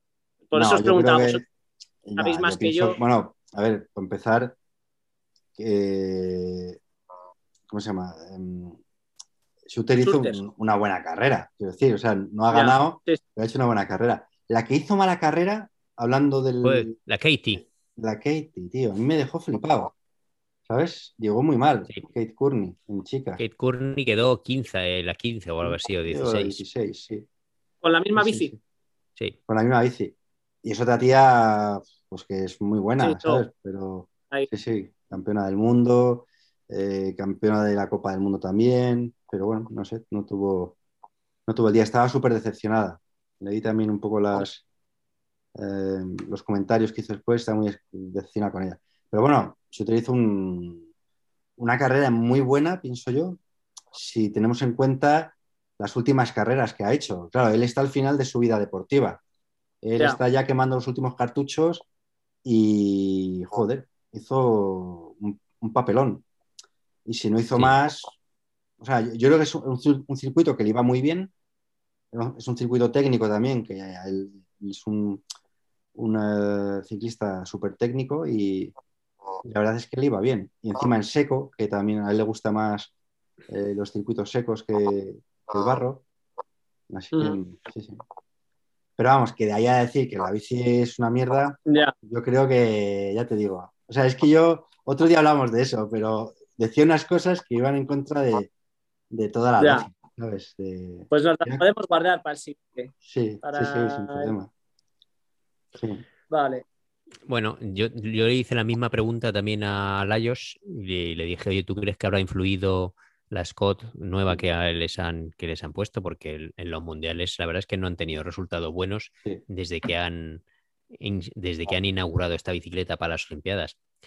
Y bueno, pues el- es de vuestra opinión que, que da igual. Esa gente va a toda hostia con cualquier Claro. bici, sea cualquier nueva o antigua, ¿sabes? Claro, o sea, yo pienso que esa gente, o sea, van a un nivel tan bestia, son tan buenos que. Claro, ¿sabes? No sé, sí, sí. no sé, sí. Bueno, es curioso. eh, si queréis hablar de más cosas técnicas, o he estado viendo la bici de que lleva Pitcock. Y, por ejemplo, BMC camuflada. sí, bueno, que los de B- sí. la BMC camuflada. eh, pero bueno, llevaba el bloqueo de la amortiguación y esas cosas, era en plan electrónico, lo que pasa que también De camuflado, Suntour, porque sí, como de Suntour, en De plan tecnología, sí, sí, de ya. tecnología que nadie conoce. Sí. Hostia. Y luego llevaba, el manillar que lleva es el manillar de, de, ¿cómo se llama? de Scott, o sea, es un... El- El que llevas Los tú, pero el modelo ante- anterior. No, es el que llevo yo. O sea, el, el- el que llevo yo, Ah, sí, porque, el que claro, llevas ya tú. es el modelo anterior, es el 2021 en lugar del, del Ah, sí. 2022. sí. Eh, ¿Qué más? Bueno, Y las ruedas, y las ruedas de carbono que lleva él son las, las de tope de las gama de Scott, que, que Schurter dijo, decidió no ponerlas No para la carrera. Fíjate. sí. Y él, O sea, y él- lleva y- un híbrido de bici de lo que más le mola a él, básicamente. claro, Claro, como, Sí, sí. como el Ineos, que es el equipo en el que él está, no tienen bici de montaña, pues él se hace la bici de montaña que le apetece, con, no tiene compromisos con patrocinadores ni nada, Claro. ¿sabes? Lo único que llevaba de patrocinadores eran los, eh, las cubiertas. No, no es que Lineos no tenga bici de montaña, es que Bueno. Pinarello no tiene bici de montaña, porque Bueno, Sí, Bueno, la marca que lleva Lineos no, lleva, no tiene bici de bueno, montaña. pero sí, me refiero, sí, sí, pero a eso, a eso me refiero, sí, sí. Pero efectivamente es así como tú dices. O sea, no Sí, tiene sí. bici de montaña y, y él se monta la que quiere. Y llevaba las ruedas también, efectivamente, las Syncros tope de gama. Esta es que es una pieza de carbono. Sí, Y para BMC es una putada, porque no puede hacer marketing oficial de que esta Claro. bici ha ganado las Olimpiadas masculinas. lo, lo estuve pensando yo, digo, tío, si yo fuese de BMC de marketing, algo inventaría. O sea, me Claro. da igual, saco la foto negra, claro. Sí, ¿sabes? es Eh, con la bici negra y digo, mira, yo qué sé, no podemos decir que no es la bici, ya está. punto. Claro. Y hay una especie de meme y fuera, ¿sabes? Hostia, pues es verdad, podían poner una foto diciendo, esta bici parece, parece la nuestra, pero no podemos asegurarlo Pero, 100%, pero no, no podemos claro, tío, ya está. Porque todo el mundo sabe que es una BMC, pero la verdad Claro, es que sí que claro, molaría sí. una campaña así. Una campaña, sí, sí, de, de ese rollo, tío, yo qué sé. Tipo, no sé. Sí, sí. Bueno, pues a la tercera vuelta aparece un elemento nuevo que es Andrei Zink, que en las últimas carreras del Mundial estaba haciendo muy buen papel y estaba en muy buena forma. Y se mete con ellos en el grupo después de hacer una remontada a tope, pero des, como se dice, Eh, sa- sacó la cubierta de los aros, destalonó, destalonó la cubierta. Decía, Y ahí- decía el comentarista, ¡ay, qué pinchazo! De pinchazo nada, Sí, estaba la cubierta. Pinchazo, que se llevaba le el fue, pobre, vamos. estaba desmontada completamente. Lo hablé con mi hermano y digo, esto se lo tengo que preguntar a los expertos. Pues estuve viendo la carrera con mi hermano, ahí, que se ha quedado unos días en casa. Y, y ¿qué creéis? ¿Que fue fallo al final de elección de material? Porque a- a- había gente que iba con mus, ¿no? O, o no iban con mus. No, pero, el mus, eh, yo pienso No que es o el sea, mus. llevaría presión. poca presión, claro. No, claro, a eso voy, que este, según dijeron, o según oyó mi hermano, yo que no me enteré, que era uno de los que no iba con mus. Había No, muchos sí. corredores con mus. No- no, ¿Sabes? Pero a si hubiera llevado mus, el, ¿Sí? el mus no hace que no se te destalone Ah, la cubierta. Talone, vale, vale, vale, no Claro. sabía. Por eso Yo quería eso no preguntar. sé, pienso que no. O sea, lo que No. hace es que si pinchas eh, y no No. te sella, puedas seguir montando a lo mejor hasta, hasta la zona técnica para que te cambien, en lugar de tener que ir arrastrando. Pero si destalonas, o sea, yo pienso que si vas con poca... Igual ayuda un poco, ¿eh? No lo sé, puede ser, ¿sabes? No lo Porque al sé, no. final no flexa tanto la cubierta, ¿sabes? Igual, igual sí que ayuda, pero, pero vamos, que no... Bueno, que fue mala suerte entonces, lo dejamos en que le podía haber pasado a cualquiera. Hombre, y también eh, influye el peso del corredor. eh, André, André es un tío grande y si lleva una presión demasiado baja, sí, pues pegaría claro. ahí un derrapazo o una Claro. curva con mucha inclinación y destalonó, destalonó la cubierta. Ya ves. También influye mucho, eh, bueno, por lo que me ha pasado a mí, si la cubierta la pones nueva de un día para otro, eh, el líquido sellante no llega a pegar muy bien la cubierta, porque cuando dejas pasar unos días, el líquido sellante pega un poco la cubierta a la llanta y eso ayuda a que no destalone tan fácilmente. Entonces, ahí se veía pues que la cubierta la había puesto el día anterior, probablemente, y no estaba muy pegada a la llanta. Pero bueno, Sí, pues un montón de factores al final. Sí. Y bueno, pues ahí se acabó su carrera y, joder, se le vio, claro, una cara de frustración de la leche, pero bueno, es normal. y a final de- y a mediados de carrera, la realización magnífica de repente enfoca ahí al, al fondo Valero 38 segundos. Y entonces yo hago así con mis, con mis pestañas, increíble, ¿eh? con las cejas y digo, hostias, 38 segundos, pues mira, está, está muy bien. Y digo, mira, está, eh, además es que ahí estaba dos vueltas, ¿no? Me parece. Mm, Sí, no, en no, 20 eso no me acuerdo. Cuando Sí. hicieron esa, Creo. cuando se vio así de fondo, y además creo que iba al 15 o algo así, sí, en ese- sí. en ese momento. Increíble, ¿eh? Sí, sí, sí. Mm. Y bueno, pues eh, eh, Piddock, Piddock ya va escapado y Flukiger va a 6 segundos, Fl- Flinkiger, perdón, Flinkiger va a 6 segundos y manteniendo las distancias tiene un pequeño fallo eh, en una subida que tiene que, que tiene que poner los pies y ahí pierde otra vez 6 segundos. Y el tercer grupo, donde se estaba jugando la medalla de bronce, la realización magnífica, no enfocaba nunca nada y no sabíamos qué pasaba. Es que Sí. yo estaba ahí que me subía por las paredes, porque es que ahí está la carrera interesante, tío. Y solo nos enfocaban a, Pidoc, era la leche. Sí, sí, Era la- Y en el tercer grupo de medalla de bronce, pues estaban Schurter, Cooper y Koretsky. Y ahí estaban. Y bueno, pues eh, siguen por la pelea del bronce. Valero se pone sexto a 10 segundos del tercer grupo cuando quedan dos vueltas. Sí, Ahí sí, fue sí, sí. Sí, sí, sí. El- y en la última vuelta les coge y les adelanta, pero vamos, como sacándose la chorra, porque en una subida Sí, no se lo piensa y les pasa a todos, tío. Es, sí. Increíble, tío. una Y que ahí a pasada. lo mejor, ahí a lo mejor piensas, bueno, voy a estar aquí, yo qué sé, y por recuperar un poco, porque tenía que llevar una paliza, tío, sí, Claro, es que venía desde muy atrás, ¿eh? Claro. desde muy atrás, tío. Es ¿Visteis que- el, el comentario de- del mecánico cuando pasa por la zona técnica? En el último, Sí, lo que ¿Por tu puse. ¿No? ¿El de por tu hijo o qué? Sí, Sí. dalo todo por tu hijo, no sé qué. Valero, me cago en Dios. Por tu Acuérdate hijo. de tu hijo. Acuérdate, Acuérdate de tu de hijo. tu eso, hijo. Es verdad, tío. Buah.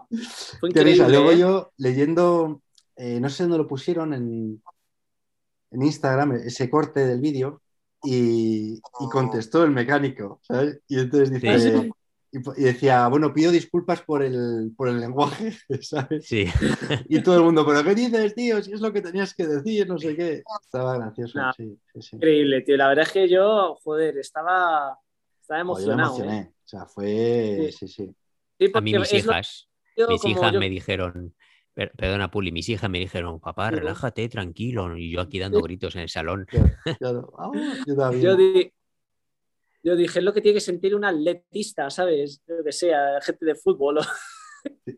Es que mol- moló mucho porque por lo menos en España, Mm. hasta, yo creo que hasta que no quedaba media vuelta, era todo como todo el rato, jo, qué pena, si David Valero hubiese salido antes, hubiese podido luchar por las medallas. Sí, yo, yo no me lo esperaba, pero, o sea, veías que iba remontando, al, al final ya decías, joder, pero, hostia, no, cuando le vi aparecer en la recta de meta, ¡buah! Yo me lo esperaba porque me lo habíais dicho vosotros, pero no, Claro, claro, yo qué putada. decía, en algún momento Sí. eh, tiene que adelantar, pero iba, veo que iban pasando y digo, joder, este tío lo que ha hecho, macho. Sí. Sí, Además, sí. Se, le ve, se le ve que en una subida técnica tiene que sacar el pie y es, no, sí, cons- es- no consigue Schurter adelantarle porque los dos iban a tope, entonces Schurter Sí. no, no, no le daba más tampoco. Sí. Y luego el tío, mm, técnicamente muy bien, consigue taponar bueno. y mantener su posición y, y en la subida, última subida antes de la meta, le deja ahí Mm. tirado, ahí por fuerza, puro vatios, le deja ahí. Sí, porque Y- y entró, pregunta entró con tiempo, ¿eh? Sí, Entró, sí, entró con tiempo y, y no a tanto tiempo de- del primero, solo le sacaron 34 segundos Sí. o algo sí, así, si no me equivoco. Y, y mi pregunta que os quería hacer es, ¿vosotros creéis que si hubiese salido bien hubiese podido luchar con, con Pitcock y con, con o no? Pues es lo que se pregunta mucha gente. Lo Sí. que pasa que es que eh, hubiera sido otro tipo de carrera. Y entonces, entonces no, es- que él ha hecho la carrera que hace siempre, que es Mm. a su, a su ritmo, ir adelantando, imponiendo sus vatios y empezando poco a poco. Pero es que si hubiera estado delante, no sabemos si él se hubiera quemado antes o no. Entonces eso pues, Ya. nunca se sabe, No Pero Sí. Es Desde luego hizo, su carrera. Sí. claro. Pero, pero vamos, que fue un carrerón y casi moló más así. O sea, no es que molase más, Claro. ¿no? Igual. Pero Fue legendario. Fue Oh. leg- exacto, legendario, tío. sí, sí. Sí, sí. Esta es se la palabra. hizo, se hizo un Coloma la secuela, pues segunda Coloma. parte y, le- y legendario. Y encima, y encima estando en el equipo de Coloma, ¿sabes? Que es como Claro. muy. Sí, sí. Sí, sí. Y, y una, y una cosa que decían ahí, ya os digo que los comentaristas eran malos, pero aportaron algún dato guay. Eh, es verdad que este tío no tiene resultados en categorías inferiores, ¿no? O sea, que, eh, que empezó a competir relativamente tarde. Eh, Sí. es- Eso dije, que no es que haya Con- sido, no, campeón del mundo junior No, o tercero. Que va, yo creo que empezó con 20 años a, a competir. No, más tarde, más tarde, O más tarde, ¿no? Sí, sí. Le dijeron, le dijeron, oye, que creo que es que yo siempre me imagino esas conversaciones de, de yo que sé, es lo que más me mola, de, de que llega con uno que es muy pro, ¿sabes? Que compite ahí en Granada y que gana las carreras de Granada y de repente sale un día a montar juntos y le gana. Entonces le dicen, oye, pues a ti esto igual se te iba a dar bien. Y dice, esto "No, igual pues probar". pensártelo. Sí, sí, Sí. Yo es que siempre me imagino que el tío este sería un súper, yo que sé, que se le darían bien todos los deportes, a baloncesto, tal, no sé qué, y de repente la bici pues se le dio especialmente bien y dijo, pues voy a probar. Esas conversaciones, ¿sabes? Me- a mí me encantan. No sé, en mi cabeza son historietas. Se, se produzcan o no. En tu cabeza que ya se produzcan un- produce. Claro. ahí. sí, sí. Bueno. Ostras. Pues nada, Bueno, joder, pues no- ahí metemos unos cacho aplausos a, a Sí. Valero por, por ese resultado, Pues- por planificar también eh, una carrera olímpica que yo no sé si el maestro Coloma se ha convertido realmente en un maestro en, y, y realmente este año le- a él le dijeron, mira, Sí. tu carrera va a ser las Olimpiadas Eso es y el seguro, día de ¿eh? te lo preparas para eso solo. Mm. Y luego las otras carreras, pues haces como tú, como tú puedas. Entrenamientos, entrenamientos de calidad, que se suele decir, ¿no? Sí. Pues Y seguro, ¿eh? Otros aplausos, otro aplauso para su entrenador, porque si era- es, que, es que ha hecho lo mismo que Coloma, que Coloma nunca hizo ningún buen resultado al Copa del Mundo y llegó y dio el campanazo. Y bueno, yo supongo que le va a ayudar lo mismo que a Coloma, que eso en temas de sponsorización Claro. y, y ayudas monetarias, pues le va a dar un subidón claro. a Valero que le va a permitir retirarse con, pues bueno, con la suficiente holgadez de haber ganado un bronce olímpico. Bronce que es lo que le olímpico, ¿eh? pasó, que es lo que le pasó a Coloma. Pues sí, un aplauso muy grande. Sí. Oye, Y- quiero aprovechar Dime, dime. Quiero, quiero dar un aplauso, tío, gigante, que no es Sí. de mountain bike, pero al que ganó el triatlón, tío, que fue una carrera horrible, con una realización horrible, con un circuito más feo todavía, pero, Sí. tío, era un, no sé si lo habéis visto, un noruego, tío, que Yo me recordó al que ganó la 300 kilómetros, ¿cómo se llama? La de, la de Rovaniemi, tío. La Rovaniemi Eh, 300. Sí, la Rovaniemi 300 este año, que es Thor no sé qué, o Ah, sí, sí. Bueno, Thor. Espen me parece que es. Sí, sí. esto, igual que él, tío. O sea, veías a todos los triatletas espigados, flacos, tal, y este es un, to- un, un jabalí, tío. O sea, lo más parecido. Un torete. El tío ahí todo tocho. Me jode mucho usar esa palabra porque, porque la utiliza mucho el tipo este que no me gusta nada, el Valentín San Juan, pero es que es, es lo más parecido a un armadillo, tío. ¿Sabes? Sí. Eh, tonto, así, que parecía hasta con el mayor que, que estaba medio gordo, entiéndeme con gordo, ¿sabes? sí. Y tú, pues eso, igual que Thor, el Thor Jensen este, o como se llame, el de la Rovaniemi 300. Y, y, y, hostia, fue muy guay verle, verle Sprintar Vamos. el último kilómetro, ¿eh? Uf, cómo lo dio todo, madre mía. tío y que no le cogían, macho. Yo decía, ese tío tiene que tener un- un- una fuerza, ya no resistencia, sino una fuerza Sí. en las piernas, el corazón y todo, brutal, tío. O sea que un aplauso para él gigante. Sí, Y sobre todo para correr un triatlón de la manera en que lo hace, un circuito Mm. horrible, tío. Ocho vueltas de mountain bike, o sea, de, de bici de carretera un circuito de cinco kilómetros feo como él solo, que yo no sé cómo les puede motivar a hacer eso, te lo digo, ¿eh? Sí, sí. Todo lo que molaba el circuito de mountain bike lo tenía de feo el circuito de triatlón, tío. Sí, porque parecía que les estaban dando un paseo por un polígono industrial ahí Exacto, de Tokio. exacto. Sí, sí, tal cual, macho. Con lo, con lo bonito que era el recorrido en Río, en Río que subían ahí por unos pues. bosques y todo, chulísimos. Que sí, que sí, pero de repente es un circuito feísimo, tío, feísimo. Sí. Pero bueno, y muy emocionante la llegada y de, de hecho, eh, como apunte pues, de, de curiosidad fisiológica, te das cuenta cómo llega y vomita Y vomita. nada más, sí? nada más llegar, Hostia. claro, Sí, sí. llevaba el es cuerpo, darlo todo, tío. Claro. claro, Deberías verlo, Julián, el final, aunque sea Claro. solo los últimos Solo lo el final. buscaré, lo buscaré. Y, y vas a ver que, que digas, hostia, sí, sí, es que es igual que el que ganó la 300 hace, hace Sí, un año lo y buscaré, medio. lo buscaré. tiene tal nivel de lactato que no se puede mover, luego le tienen que sacar en silla de ruedas, lógicamente. Sí, sí, Eh, no, sí. Es que no puede moverse y además, claro, vomitando, vomitando, está ahí el tío ya medio piruleta, pero... Molaría pinchar en la oreja, ¿verdad? En ese momento, o el, o el, cómo- o el dedo para ver los niveles de lactato, tío. Ya solo a nivel curiosidad científica, Sí. eh, de los moles que deben tener, o bueno, con lo que se mira eso, que ya ni me acuerdo de la carrera. Pues, Nada, fue también, ¿eh? fue- y luego el aplausazo para la leyenda de la que ha ganado, Austriaca. la austriaca que ha ganado el ciclismo en ruta femenino. Madre mía, ahí le hacemos una ovación a la chica esa. Haznos, haznos, haznos el currículum, danos el currículum de la chica, Julián. El currículum, sí, sí, es que, pues nada, estuvo estudiando no sé qué o trabajando en Barcelona, ¿sabes? Si no ha hecho, es que no ha hecho grandes cosas. Bueno, creo que ganó. No, eh, el currículum, su currículum educativo, que es lo curioso, que es que Ah, ella bueno. es matemática. Claro, es matemática, matemática. da clases, sí, sí, claro. o- o Ella es- trabaja, trabaja en el laboratorio de investigación de Lausanne, que es como el centro este de investigación nuclear, Sí, sí, y da clases de, da clases de matemáticas. Y da clases ella de profesora.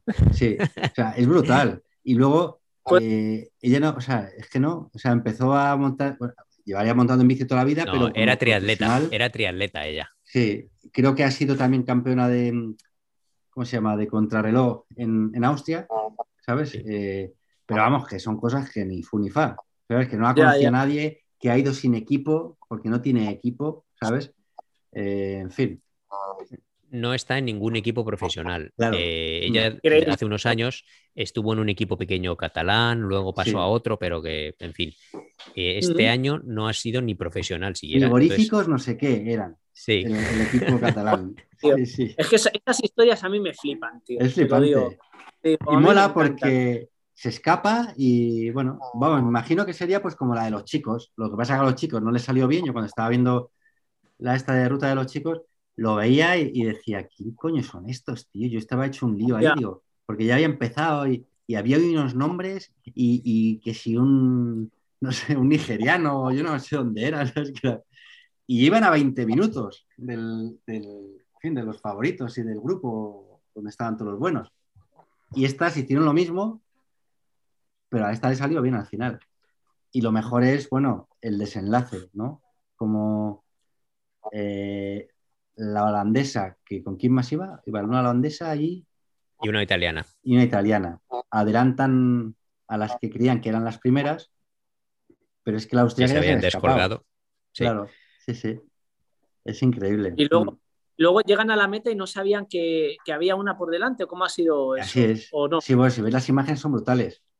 Porque Buah, entra chaval. primero la austriaca, claro, lo celebra, se queda ahí sentada, ¿sabes? Como estasiada en el suelo, ¿sabes? Con, con la- las piernas así recogidas, apoyada en la valla. Y entonces, al momento, entra la, la- la holandesa, Holandesa. levantando las manos de campeona olímpica, ¿sabes? Y le dice, ¡Ey, que estoy aquí! Bueno, se lo dice, no ¿Sabes- sé si es un, no sé si es un holandés o si es un juez japonés el que se le acerca y le dice, no te flipes, que eres segunda. ¿sabes? Ha, ha ganado medalla de plata, medalla de plata. Medalla, medalla de plata. Olo no, plata. Sí, Qué sí. fuerte, sí, sí. Bueno, Bueno, pues Muy fíjate, loco. muy loco, eh, no, tiene, no tiene entrenador. Ella como matemática, he leído que es que ella se preparó los entrenamientos y esta carrera dijo que se la ha estudiado. Entonces yo me imagino a ella haciendo números, Sabiéndose el circuito, diciendo, en esta carrera los últimos tengo que dar los tantos vatios con no sé qué, no sé Seguro. cuántos. Y claro, lo tenía así planificado y lo ha dado todo y es que le ha salido, pues como a mí El me gusta, con la estrategia bien con la puesta. estrategia bien El algoritmo ganador, el algoritmo ganador. Y, y claro, esto es debido a que, a que en las Olimpiadas no pueden llevar pinganillo. Sí. y- Ah, no pueden llevar pitillo. No, No, entonces, claro. la holandesa no, no por tenía la ni idea. de Nova-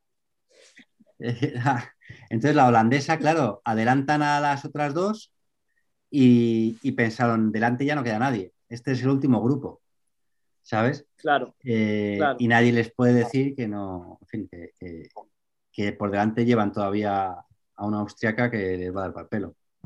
ya Sí. ves, ya ves. Entonces Joder, ahí guay. metemos una ovación para ella. Sí, sí, esta es la ovación más grande, la verdad. Muy grande. Mm.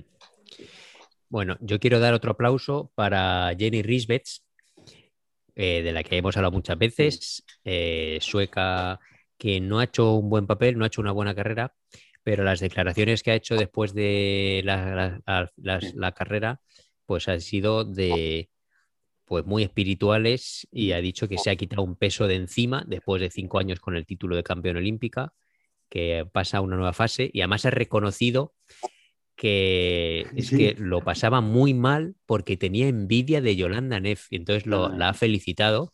Sí. Lo, ha reconocido y le ha dicho que es la justa ganadora. Pero Claro, no, envidia de ahora, ganadora. Juli, sino que tenía envidia Claro, de hace 10 años. Pues son rivales desde Sí. hace 10 años. ¿Sabes? sí, Y, Tío. sí, sí, sí, sí. que es la justa ganadora y que, que se, que se alegra por ella, pero dice que lo llevaba muy mal de lo, muy fuerte, ¿eh? Sí, sí, yo, yo lo he leído también. y- Joder, es que muchas veces tiene que pasar, tío. Tú ahí ganas. Al final es como, yo qué sé, como un objetivo cumplido y de repente ya no hay más escalones por arriba que te motiven. Y es muy difícil. De, de hecho, hay deportistas contados que sean capaces de estar muchísimos años, eh, que lo que les motive sea mantener un título, ¿sabes? Bueno, a esta chica se le juntaron varias cosas en la cabeza, al parecer, pero claro, como ganó las Olimpiadas de Río con 21 años, se convirtió en una superestrella del mountain bike y, y luego, pues, bueno, sí, no lo pudo llevar a buen puerto y por eso dejó la competición y luego volvió Luego, hace un par de años, ¿no? Oye, pues. Pero, dime, No, termina, termina. Eso es, que un aplauso para su relajación espiritual y cómo lo ha reconocido y que ella se encuentre mejor. Y de hecho, eso también en la llegada, cómo abraza a todas Sí. las corredoras, tío. Sí. A mí se Es me brutal. salían las lágrimas, se me mí salían las lágrimas. Yo también, sí, sí, Porque justo. abraza a las corredoras, pero como yo abrazo a Julián cuando terminamos las, las carreras, ¿eh? te lo juro. Sí.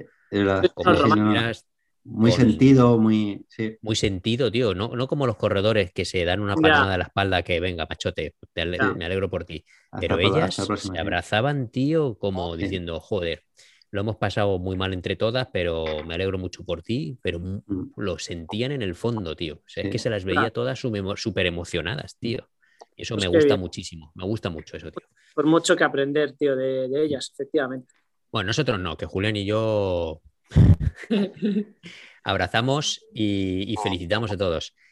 Yo en mi carrera Para- también... tampoco te flipes porque aquí no abrazamos a muchos, porque si nos liáramos No. aquí con abrazos, nos echaban de Finlandia. Yo al acabar mi carrera eh, sí fui a felicitar a estos con los que les adelanté Bueno. al final. Sí, Fui a, fui a felicitarles, buena carrera tal, y a uno de ellos, al que le adelanté al final y le conté mi estrategia, le dije, te voy a decir que yo es que lo tenía pensado, chaval. Te, di- te vi que no bajabas muy bien y, y que si me ponía delante de ti antes de la última bajada te iba a dar pal pelo. Y me dice, no me digas, qué cabrón. Y yo, sí. Sí, hombre, abrazos no, pero sí que felicitar siempre. Y, Sí.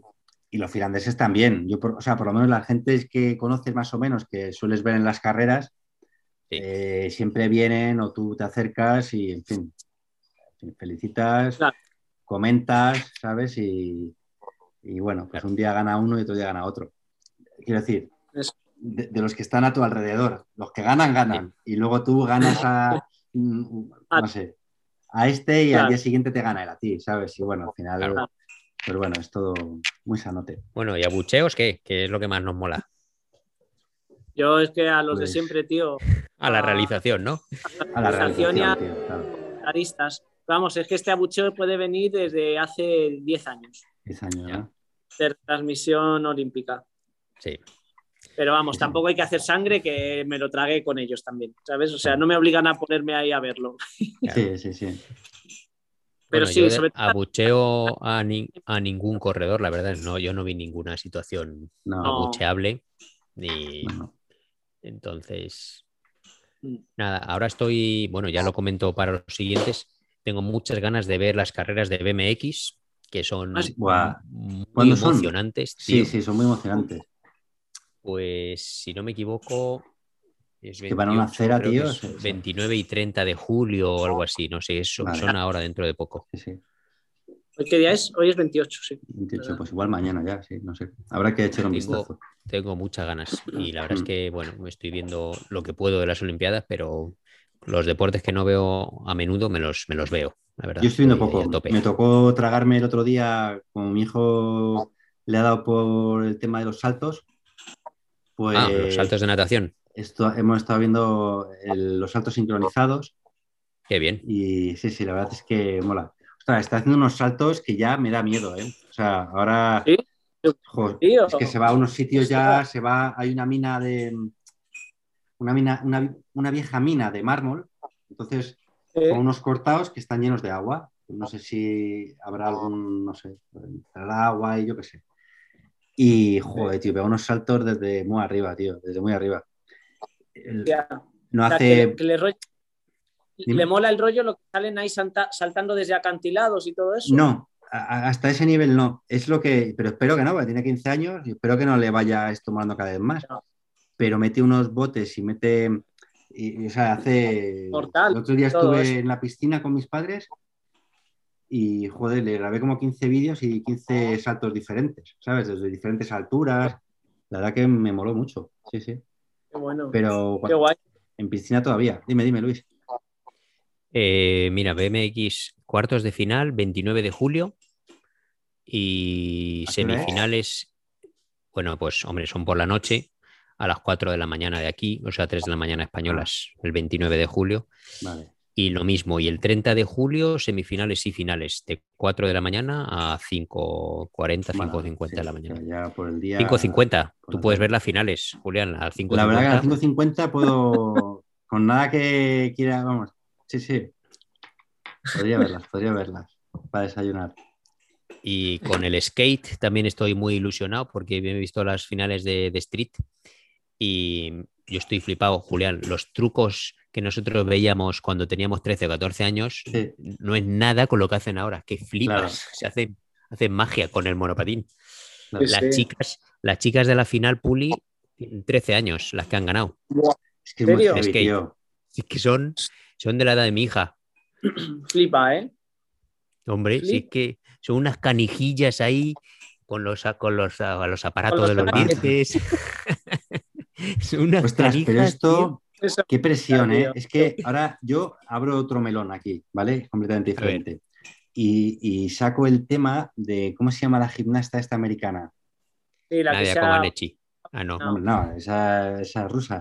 Bueno, la, la esta que lo peta, lo lleva petando desde Ah. Simone, Simone Biles. Biles, esta, sí. Pues esta, ¿tú te has enterado, Luis? Ha dejado la competición hoy. No, ha Ya, dejado la competición por equipos. Por Todo. equipos. Ya todo, todo. No, no, todo. ¿Así se va o qué? Sí, se va porque está eh, pues totalmente quemada, ¿sabes? O sea, de repente y, y claro, esto, porque son cosas que no se hablan, ¿sabes? De, de la presión que, que llevan estos, Mira. ¿sabes? Que al final son súper super atletas, que todo el mundo confía en ellos y que ellos mismos, que, es que hoy justo venía escuchando una, una psicóloga y un, eh, profesor de psicología eh, que hablaban del tema este en la radio, precisamente por, por la Simón.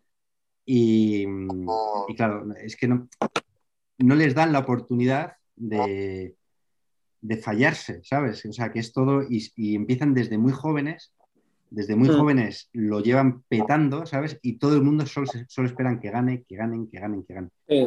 Y bueno, pues hay veces que esa presión la aguantan, que no es bueno tampoco a, a ciertos niveles aguantar esa presión durante tantos años. Y hay otros momentos que, bueno, pues que pasa lo que, lo que le ha pasado a este. Mira, ¿no? Hoy, hoy justo hablando de eso, eh, ha habido un judoka que quedó hace unos meses campeón del mundo, que además entrenaba en el gimnasio donde yo El entrenaba. en español, Brunete, sí. Nico. Y ha perdido, bueno, el caso es que ha quedado eliminado y se ha echado a llorar, ¿sabes? Mm. Nada más salir del tatami, se ha echado a llorar. Y, yo- y claro, aquí en el parque pues comentamos muchas veces y yo he dicho, tronco, es que me jode un montón que un tío así se eche a llorar porque ha perdido. Digo, Claro. cuando, cuando eh, tío, deberían tener unos coaches súper potentes que les ayuden a relativizar y tal y no sé qué y no pagar la frustración, ¿sabes? Aunque luego estos tíos lo- eh, seguramente en frío, eh, bueno, no sé. El caso es que, claro, es un melón, como tú dices, que es que, hay- que hay que hablar, tío, cuanto Claro, menos. sí. Porque luego, por ejemplo, también, es- de esto lo empecé a pensar hace años, cuando yo creo que aún estábamos en la carrera o habíamos salido, de, de una, de una chica eh, escaladora que cada vez que no le salía a, to- a nivel top, ¿eh? Sí. eh, con 9 o 10 años, pero ya estaba haciendo más grado que, que- que- que escaladoras de, de 20 años, y según no le salía el, el bloque que se llama el boulder, es- se echaba a llorar, ¿sabes? Y yo decía, no, tío, eh, eh, Esta no es una. No puede no es una- esta chica no es una francesa. no, es una estadounidense que es así con rasgos asiáticos, Vale, vale. ¿sabes?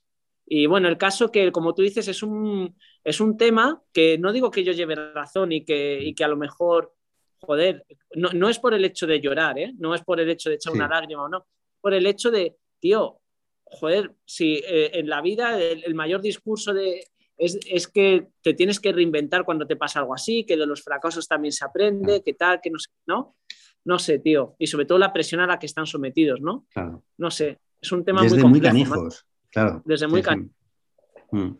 Un tema ahí, por lo menos Bueno, yo para y que cada uno medite sobre ello y, y vea, Esto es ¿no? un tema que podíamos hablar largo y tendido en otro podcast, ¿no? Con el tema de. Pues- Pero bueno, sí. ahora ya se nos va yo un poco de madre, que llevamos mucho. un- un Una hora y tres de- Bueno, chavales, pues ha molado y yo creo que el próximo podcast podemos hablar de otras carreras o cosas de las Olimpiadas que nos hayan molado y aparte de algún otro tema más ciclístico. Y- Perfecto. Y ya está, y de lo que nos salga más de los Webers. O sea que ha molado Muy bien. este programa. Hola mucho, sí, señor. Pues nada, Muy bien, Muchas chavales. hecho queda. Gracias por todo. Gracias por todo. Sois unos expertos, unos buenos comentaristas. Ya ves tú. Ahora esperemos que haya buena realización. Gracias, chavales. Joder, a ver, a ver.